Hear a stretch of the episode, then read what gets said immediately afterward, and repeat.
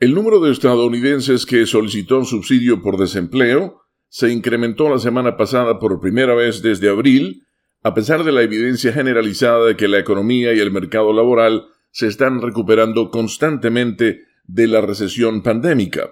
El Departamento del Trabajo informó este jueves que las solicitudes de ayuda por desempleo aumentaron en 37.000 frente a la semana anterior para ubicarse en 412.000.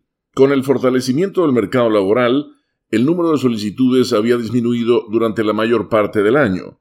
Este indicador generalmente refleja el ritmo de los despidos. Según informa la agencia AP, las solicitudes semanales de ayuda por desempleo habían caído durante seis semanas consecutivas y los economistas esperaban otra caída la semana pasada. Aún así, el informe muestra que el promedio de solicitudes durante cuatro semanas, que suaviza, digamos, los altibajos semanales, cayó en 8.000 la semana pasada para ubicarse en 395.000, el promedio de cuatro semanas más bajo desde que la pandemia golpeó la economía en marzo de 2020.